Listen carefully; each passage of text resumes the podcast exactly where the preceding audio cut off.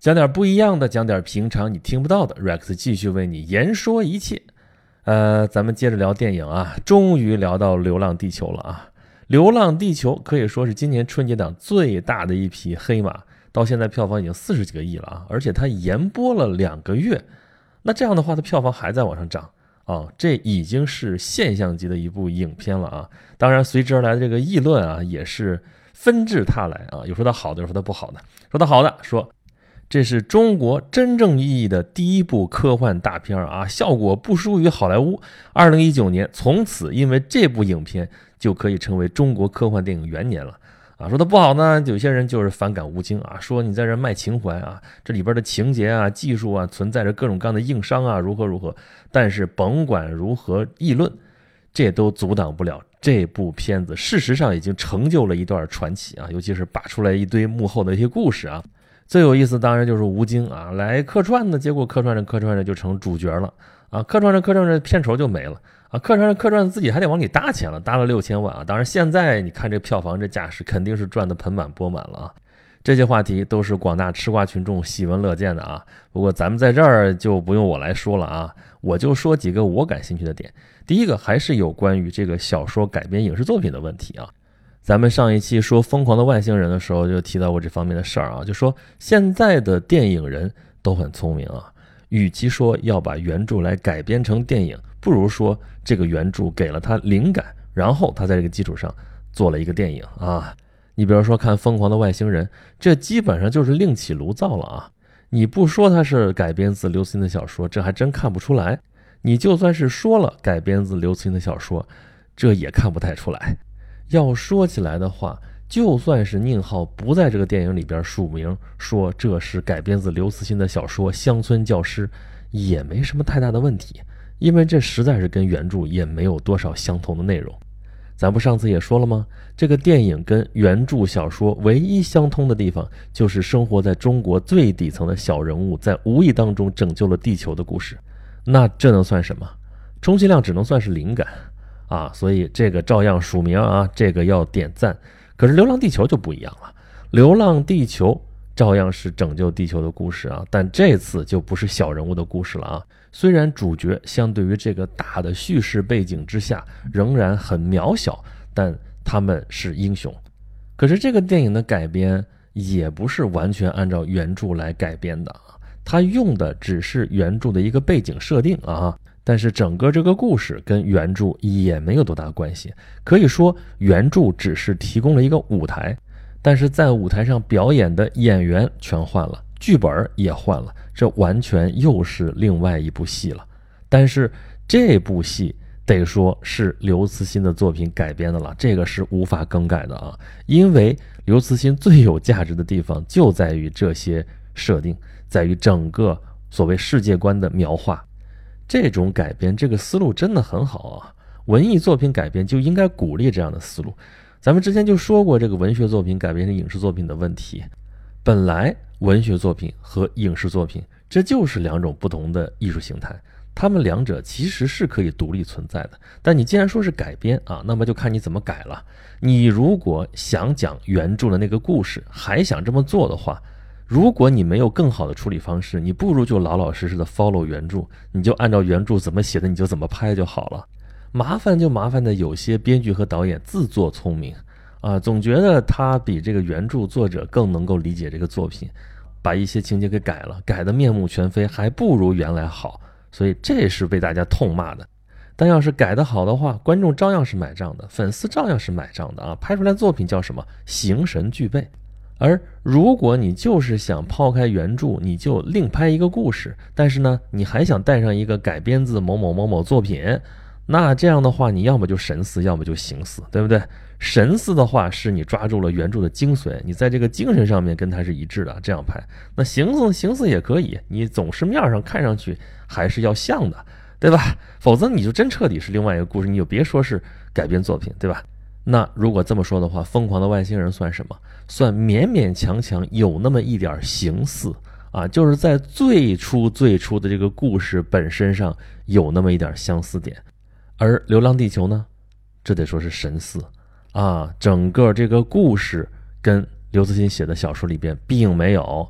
也没有这些人物，也没有这些人办的事儿啊。这个地球流浪到木星附近的时候，也没出现片子当中出现的这种危机，所以整个这个故事是超脱出《流浪地球》这个原著小说另写的。但是呢，它的这个世界观是刘慈欣架构的，整个这个故事的基调呢，跟刘慈欣的小说是搭调的，这就得算是神和，而且还不止如此，编剧和导演。算是把《流浪地球》这个小说当中的描述变成了电影画面，而且特效也够看啊！总算不是三毛钱特效，这得三块、三十块、三百块特效。世界观也是完备的，这一点就很了不起了。同时，他又弥补了刘慈欣作品当中的不足，就是缺乏故事性，或者说缺乏文学性。这个事情啊，咱们上期节目就提到了啊。之前讲《三体》讲降维打击的时候也说过这个事儿，我就说大刘的作品啊，想象力是令人叹为观止，但是文笔太差了啊，或者说文学性比较差。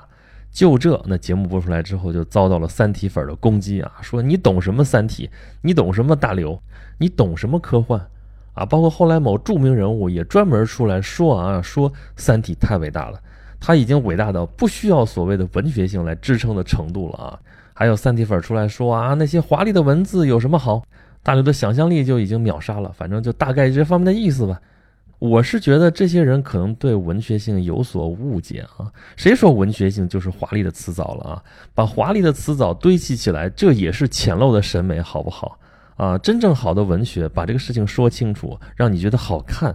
好看不一定需要那些漂亮词儿，那些漂亮词儿大家听多了之后一样烦呢，我也烦呢，谁都烦啊。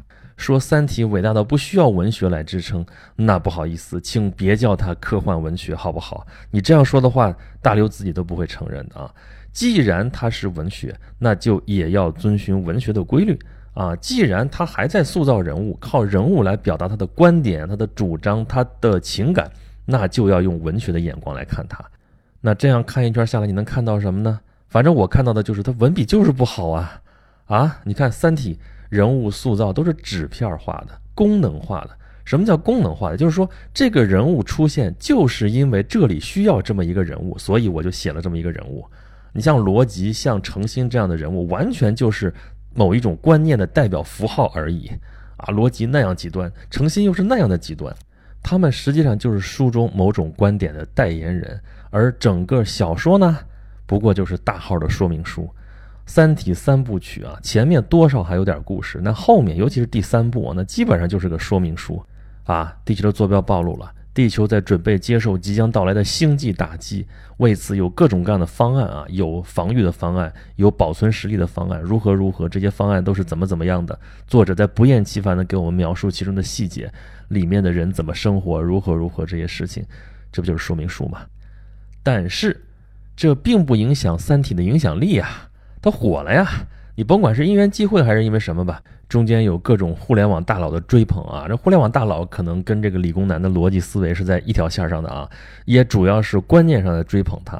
比如说降维打击这样的名词儿，这就变得非常的时髦啊。也是因为这个时代终于到了开始可以接受这样的作品的时候了吧？反正是大刘对中国的科幻文学是功不可没，至少把科幻文学这种形式放到台面上来了。啊，而因为《三体》火了，刘慈欣火了，这才有了《流浪地球》的市场，也才有了科幻文学的大市场。那咱反过头来还是说说《流浪地球》吧，就说说这个原著吧。原著小说我看了，很短啊，也就是个中篇。按照咱们刚才说的标准来看的话，说实话也不能说写的有多好。哎，我是不是有点太挑剔了啊？咱们前面说我作为观众，是不是这观众也挺难伺候的？不管了。反正我就说我自己的观点，《流浪地球》这个小说看完了之后，感觉还是很震撼的。哪怕你看过了电影再来看，也是会很震撼的，因为你这个小说跟这个电影咱说写的不一样啊。但是咱们说了，这个写法上也是有毛病的啊。最大的毛病就是这小说两万多字吧，基本上就是事件的罗列啊，流水账式的叙事，主要内容就是地球流浪各个阶段的描写。而主人公呢，其实跟我刚才说《三体》一样，还是一个代言人。他的作用就是在地球运行的各个阶段，找个理由冒头到地面上来，然后描述一下他看到的地球此时此刻的状态如何。当然，这中间也穿插了他个人的命运，比如说一会儿他爸死了，一会儿他妈死了，一会儿他认识了他的老婆，后来他跟他老婆分道扬镳了。不是说这样写不行，而是这种叙述方法并没有什么有意思的地方。当然了，最震撼人心的点其实是最后的反抗军啊！地球已经流浪了那么久了。都已经快冲出太阳系了，可是太阳在我们后边，这不是还好好的吗？啊，这么多年，其实太阳没有任何变化。联合政府是不是骗子？哎呦，这民众开始炸窝了，然后反抗，然后打仗。打仗的过程写的非常简略啊，但是最后的结果是，就剩下这五千人守着这个整个地球的发动机的钥匙。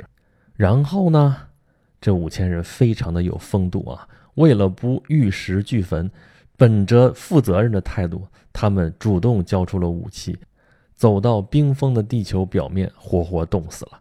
他们冻死之后，太阳真的发生了剧烈的爆炸。联合政府并没有骗大家，地球还要继续流浪。这时候不流浪也没有办法了。这些内容啊，我们在电影里边都没有看到。这些东西实际上是大刘对于人类文明、对于无序的民众的一种绝望，啊，这是他非常悲观的一种情绪。这点其实跟《三体》里边是一致的啊。你当时看完《三体》之后，我的感触就是，这种忘恩负义、恩将仇报、好了伤疤忘了疼、记吃不记打的人类文明，就让它灭亡了算了啊。但其实这样的论调一点都不新鲜啊，这实际上是一种精英主义的视角，总是在提防民众。提防乌合之众，提防多数人的暴政，这种思想有没有道理呢？有啊，但是有那么极端吗？啊，这个事情值得讨论，但是在电影里边是不好这么表现出来的啊，这导向会有问题的，就只在结尾一闪而过。我们看到有人在抗议啊，而《流浪地球》这个电影拍出来其实是反其道而行之的啊，人类为了保卫自己的家园，不惜一切代价。片子刚上映的时候就有这样的文章啊，说老外不能理解为什么中国人要带着地球一起去流浪啊，说坐个飞船不就好了吗？啊，这飞船大不了做大一点，对吧？大到一个城市那么大，或者再大点，大到大到月亮那么大，可以吧？为什么要带着地球走啊？当时就有人开玩笑说，老外是不能理解中国人对于房子的执念的。这个其实原著小说里边已经写过了啊，地球派跟飞船派的这个纷争，但最后选择的是流浪地球计划，这一点体现了。中国电影跟好莱坞价值观的不同，但最不同的还远远不止这些啊！最重要的是，这片子里边没有绝对的个人英雄啊，可以说是英雄的群像。这个电影已经上映这么长时间了啊，各种文章大家也看了不少了啊，大家自己想一想，也能想出来好多这方面的例子了啊。比如说，最典型的就是饱和式救援啊，地球发动机几千台都不转了啊，每一个发动机都派了若干组。小队去救援，而我们作为主视角看到的这个小队，或者说主角这一个团队的话，并不是说整个地球的命运就肩负在他们的身上，而且实际上他们前面执行任务并不顺利啊，他们要去杭州，杭州被岩浆给淹没了啊，他们要去苏拉威西，还没到的，人家就已经启动了，有别的小分队已经抢在他们前面了。他们想到了要点燃木星啊！七个小时之前，以色列科学家已经想到了，而且计算出来这事儿不行，不行嘛也执行了。执行了之后，这个光柱冲天而起，同时起来的也不只有他这一根儿，还有吴京演的这个航天员刘培强，他要去主控制室，他出来之后发现也有别人也要去主控制室，也就是说还有别人跟他想到一块儿去了，而且也采取了行动。最后时刻也不是这个小分队完成了任务，而是。各地的救援队都折回来了啊！八方支援才一起把这事情做成的。只有刘培强驾着空间站去点燃木星这一件事儿，可以说是非他不可。除此之外，其他的事情都是有备份的，都是有别人也能做跟主角一样的事情。那用地球上的一句古老的谚语来说，就是。地球离了谁都照样转啊！但是有意思的是，在《流浪地球》这个电影里边，这句话还真不能这么说啊，因为这个时候地球已经不转了。这个事儿还真的不简单啊！往大了说，这是英雄史观跟人民史观的区别啊；往小了说，就牵扯到每一个人他在面临危机的时候会做怎样的选择。一个人力量总是渺小的，而且人力有时而穷，但是一个团队就可以做成更大的事情。那么整个地球的人类呢，就可以完成《流浪地球》这样的创举，而这还不是一代人的问题，是一百代人啊，两千五百年才能完成的事情。这一百代人前赴后继，是可以创造最伟大的奇迹的。这个道理不光是在《流浪地球》这样的电影里边适用，在别的领域也适用，比如说。科幻文学啊，科幻科幻文学，sci-fi 啊，science fiction，这个现在已经算是一个单独的文学门类了啊。往前倒，一般认为世界上第一部真正意义上的科幻小说是玛丽雪莱写的《弗兰肯斯坦》，就是科学怪人啊。玛丽雪莱，听到这个名字啊，里边有一个雪莱啊，他跟那个诗人雪莱有没有关系呢？当然有关系了，这就是。雪莱夫人，玛丽雪莱是雪莱的夫人。这个事情很有意思啊。咱们之前讲过《信息简史》，在讲那本书的时候，里边有一个人物叫做艾达。艾达是一个非常美丽的姑娘啊，她被称为世界上第一个程序员。她是谁？她叫艾达· Lovelace 啊，Lovelace 夫人。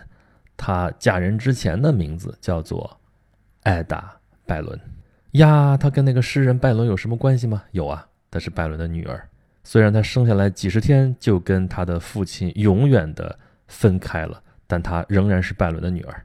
拜伦、雪莱，我们现在说起来的时候，感觉这两个名字都还很文艺啊，这是十九世纪的浪漫骑士。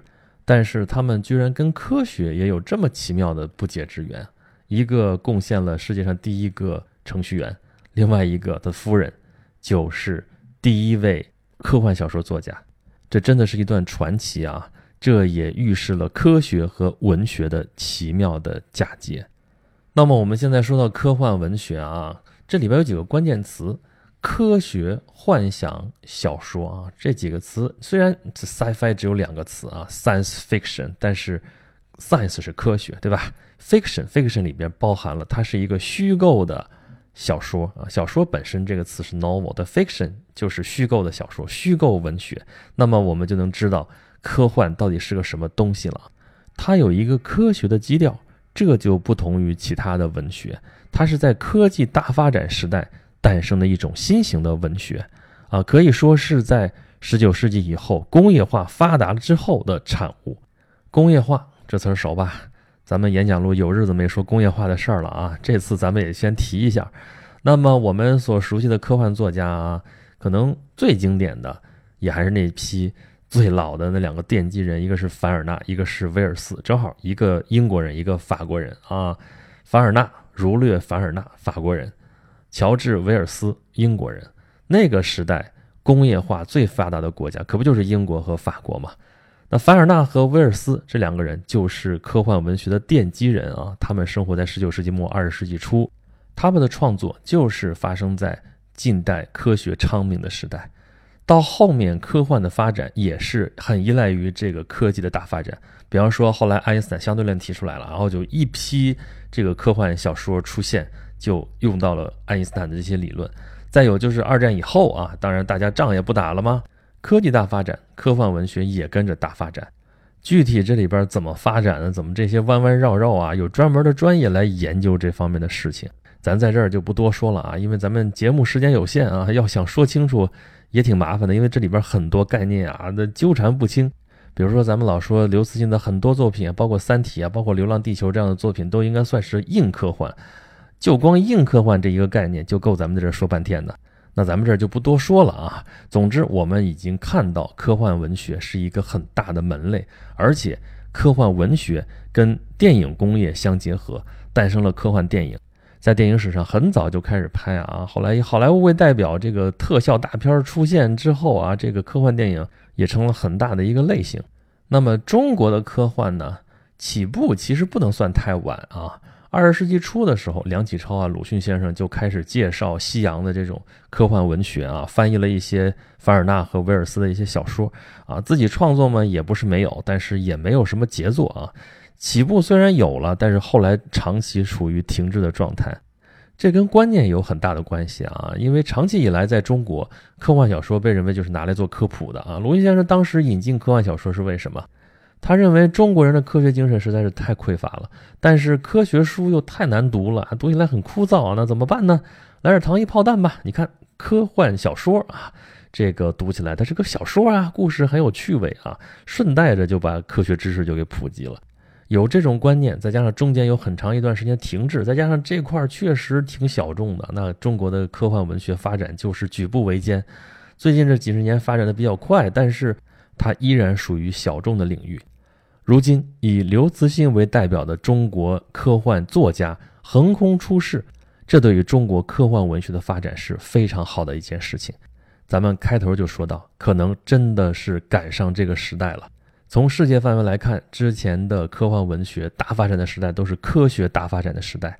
那么，在中国现在这个环境在开始变得成熟起来，像《流浪地球》这样的真正的科幻电影也终于可以自己拍得出来了。那么，中国的科幻文学、科幻电影、科幻文化可能真的面临着一个很好的契机。在《流浪地球》这个电影当中，地球在流浪。两千五百年之后，它将会抵达它的新的家园。那么，我在这儿也衷心的期待中国的科幻梦不再流浪。我是 Rex，这里是言说一切的演讲录。这期节目讲的是电影《流浪地球》以及它背后的中国科幻梦。这期节目还没有结束，最后我要说一个这个《流浪地球》这个电影当中的一个小小的梗。就是在电影里边，每次启动车辆的时候，我们都能听到的一段话。北京第三区交通委提醒您：道路千万条，安全第一条。行车不规范，亲人两行泪。这段话很魔性啊，这段话有毒。很多人表示看完了片子之后就被这段话给洗脑了。但其实这段话很不顺啊，很拗口啊，尤其是最后一句啊，那为什么是亲人两行泪呢？那亲人泪两行，这不是更顺吗？可是你说你记住没有？多来几遍你不也就记住了吗？啊，那其实最后这句话我们听了一点都不陌生啊。为什么是亲人两行泪？我这还真有一个说法，就是从前我们见熟了那段标语是“司机一滴酒，亲人两行泪”，这个是很对应的啊，因为司机嘛对亲人。呃，一滴酒对两行泪，这是能对得上的，因为你这句话记住了，所以你放在这儿，亲人两行泪，你觉得也好像虽然有点别扭吧，但你也就记住了。但是你看，我们乍一听就是觉得别扭吧，这就是汉语的特点了。像这种四六八句的啊，不押韵，我们真觉得别扭。那什么是押韵呢？该怎么押韵呢？该怎么像刚才说的能对得上的？哎，对得上就是对仗吗？你怎么能够对上这句话？什么对什么？什么对什么？这在汉语里边是专门的一门学问，也是汉语的独特魅力。我们之所以会觉得古诗词那么的朗朗上口，就是因为他们对仗，他们押韵。那这些知识我们应该从哪儿去了解？应该从哪儿开始学起呢？哎，老祖宗其实给我们留下了非常好的学习材料。于是我们有了声律启蒙，于是我们有了笠翁对韵。我曾经在我的公众号演讲录里边从头到尾朗读过一遍声律启蒙。要说啊，这声律方面的事情，多听一听，多读一读，效果是极好的啊。但是呢，总有朋友反映说。哎呀，这个读是能读下来，顺是能顺下来，我听也能听下来。但是这里边的句子当中啊，有很多的典故我并不知道啊，很多的这些里边的故事也不了解，就这么读就是机械的在读啊，音儿是熟了，但是这些字到底怎么回事并不清楚啊，那怎么办呢？咱们加上一版解读吧。所以从现在开始，这个声律启蒙这个专辑，我要把它扩充一下，除了原先的纯朗读版之外。每一条后面都会加上我的语音讲解，希望对各位朋友们，尤其是小朋友们有所帮助。这个在哪儿找呢？就在我的公众号演讲录里边，你回复“声律启蒙”或者在底下的菜单里边找这个专题就能找到了。公众号是我跟大家沟通的一个桥梁。咱们有两个公众号啊，一个是这个服务号“演讲录”，还有一个。是订阅号，叫轩辕十四工作室，大家可以在这公众号里边给我留言，给我提出你宝贵的意见。咱们还有微信的小程序，也就是说，在微信里边，你如果搜索“演讲录”这三个字的话，别写错啊，严是严实的严，演讲录搜出来之后，能搜到一个认证的公众号，就是我们刚才说的服务号，还有一个小程序，就是我们的小程序。哎呀，真的是越来越方便了呢。好吧，咱们这期节目就到这里了，下期再见吧。